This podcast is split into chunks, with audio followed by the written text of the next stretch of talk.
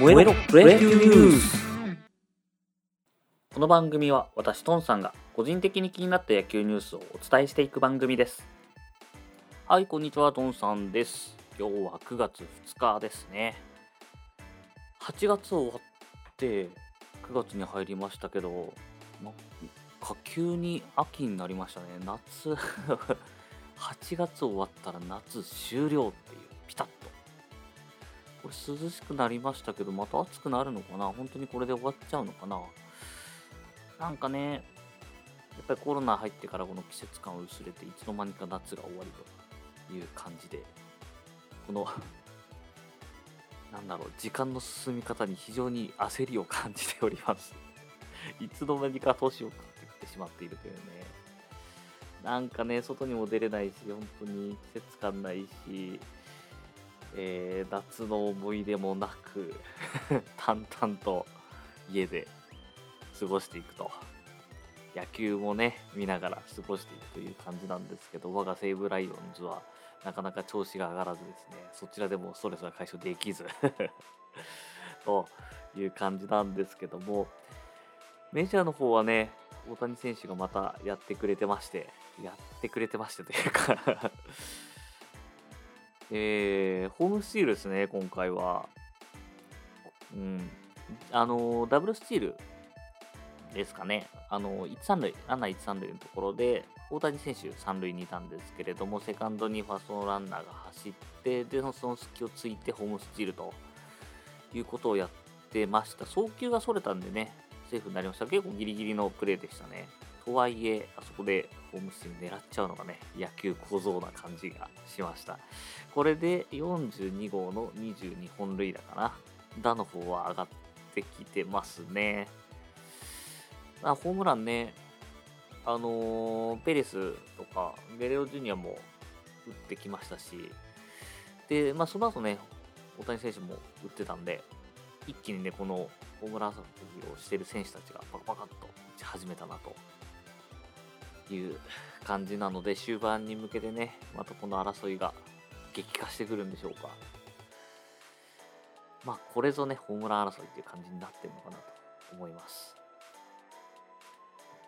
はい。で、えー、NPB の方ですね。NPB の方なんですけれども、昨日は5試合ですかね。えー、セ・リーグが3試合で、パ・リーグが2試合ということになりました。セ・リーグの方は、DNA 広島は DNA が7対2で勝利ですね。安打数は2、あのー、2チームとも2桁安打いってまして、広島11安打、DNA12 安打ということでしたが、えー、7対2と、結果的には大きく差が開いて DNA 勝利ということになりました。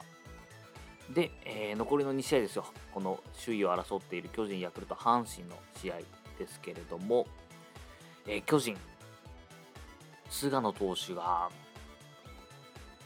去年の、えー、までの菅野投手を取り戻した感じの試合となりました。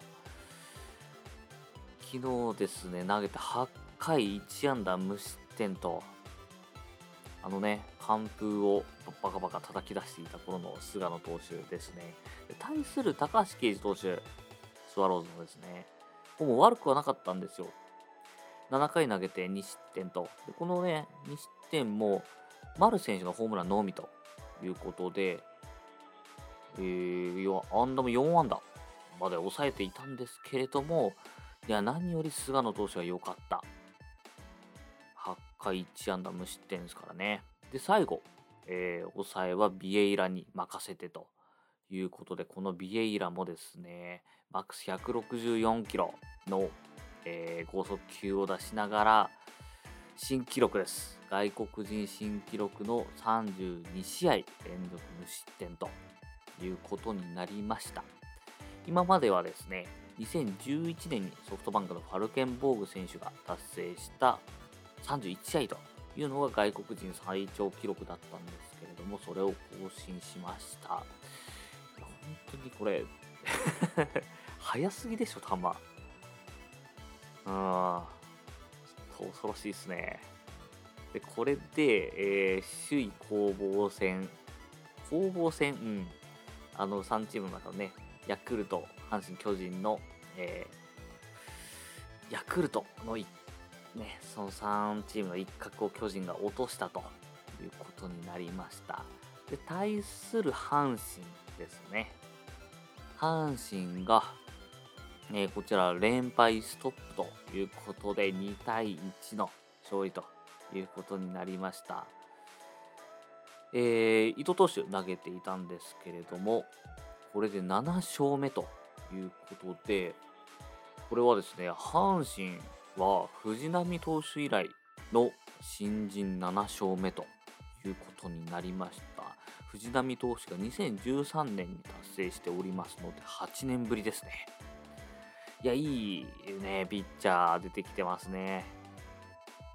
これで、伊藤投手のおかげで、え、連敗ストップとなりまして、これでセ・リーグの順位表的には、えー、巨人、阪神の差が0.5ゲーム差で、え、ヤクルトがですね、阪神との差が2ゲーム差と、トップから2.5ゲーム差ということで、巨人の連勝によってちょっと離されてきたという試合になっておりました。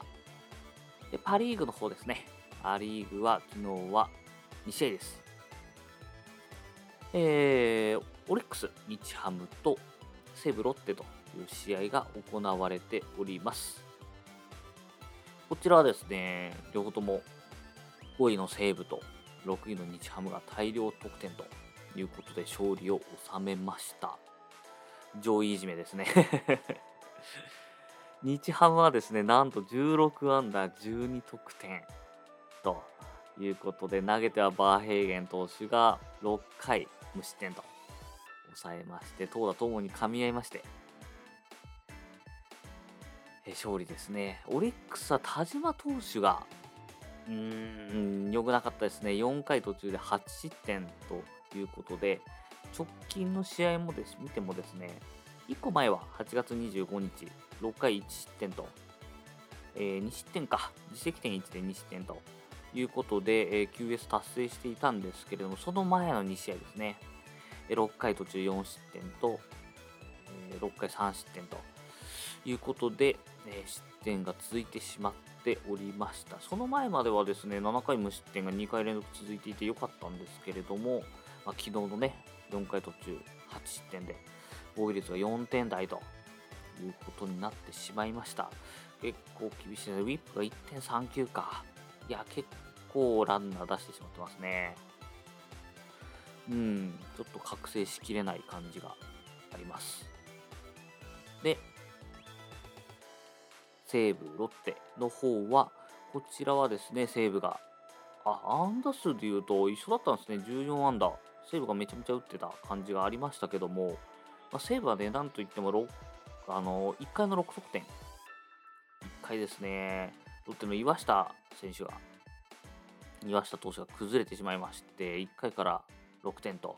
ただですね、西武もニール投手が良くなく、1回2失点、2回1失点ということで、そこで降板になってしまいました。で、その後も西武は得点を取り続けまして、結果14対7と。で、あとは、あれですね。西武ファン注目の、もうね、ちょっと順位的にかなり厳しくなってきていますので、今の楽しみは栗山選手です。栗山選手の2000本安打が、今1998安打まで来ました。昨日2安打しまして。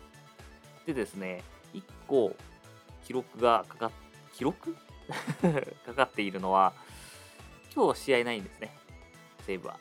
で、明日9月3日に試合があるんですけれども、この日がなんと栗山選手の誕生日なんです。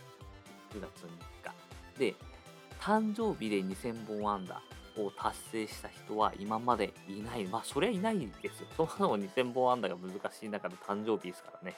そのピンポイントで狙えるかっていうのが、そうそうないんですけど、なんとこのチャンスが巡ってきました。今まで一番近かったのが8日とか、誕生日から8日和田選手とかだったかな？っていうのをちょっと見ましたね。だったんですけれども、なんと狙えるチャンスに来たということで、相手は楽天ですね。楽天戦。ただですね、1個、雨ですね。試合がやられるのかというのが1個ね。これ2000本あったら、2000本打ったらこう花束銀次郎ですかね。わあ、ありますね。この栗山選手の2000本安打を、えー、見守るわけですよ。石井和久監督をはじめ、えー、涌井投手、岸投手、銀次郎選手、浅村選手、牧田投手たちが、えー、祝うわけですね でもまあまあ、銀さんはね、ずっと栗山選手慕ってましたし、これは花束とか贈呈されたらものすごく嬉しいんじゃないでしょうか。栗山選手も嬉しいでしょうし、銀次郎選手も嬉しいでしょうし、ちょっとこの楽しみですね、9月3日達成できるのか。他球団ファンもね、ちょっと気にして見てもらえるとありがたいかなと思っております。はい。それではですね、今日のプロ野球ニュースはここまでにしたいと思います。お相手はトンさんでした。